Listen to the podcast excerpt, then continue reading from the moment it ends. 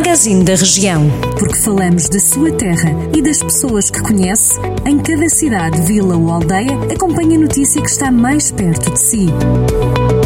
Magazine da Região. Edição de Micaela Costa. A Casa do Povo de Liomil, no Conselho de Moimenta da Beira, vai inaugurar uma sala de ambiente multissensorial.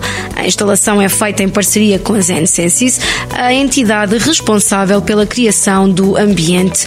Em comunicado, refere que a Nova Valência é única na região de Viseu pela sua diversidade de materiais e equipamentos e tem como objetivo intervir em idosos e crianças e também apoiar os cuidados informais na partilha de experiências, promoção da autoestima redução do isolamento social e prevenção ou tratamento do burnout. O espaço será aberto à comunidade e pode receber utentes de diferentes idades, com ou sem patologias. As escolas básicas EB23, General Serpa Pinto e de Souzela em Sinfães foram recentemente premiadas com o galardão Eco Escolas 2021. O prémio foi novamente atribuído pela Associação Bandeira Azul da Europa, organizadora do programa Eco Escolas, pelo trabalho realizado no último ano letivo numa cerimónia que teve lugar em Sintra.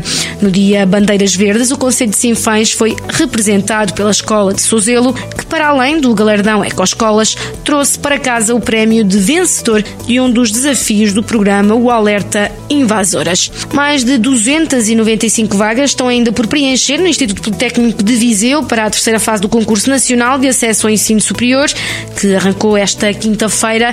Do total das vagas disponíveis, 64 são autónomas, destinadas a dar resposta a casos como os estudantes que estudaram no estrangeiro.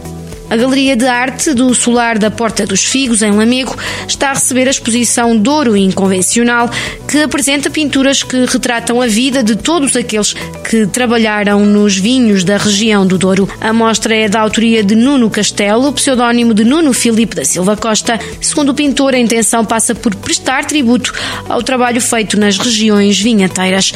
A exposição está aberta ao público entre as 10 da manhã e as 6 da tarde, de terça-feira a domingo, com entrada livre até dia 20 de novembro.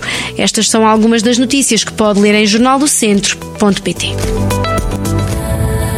Jornal do Centro, a rádio que liga a região.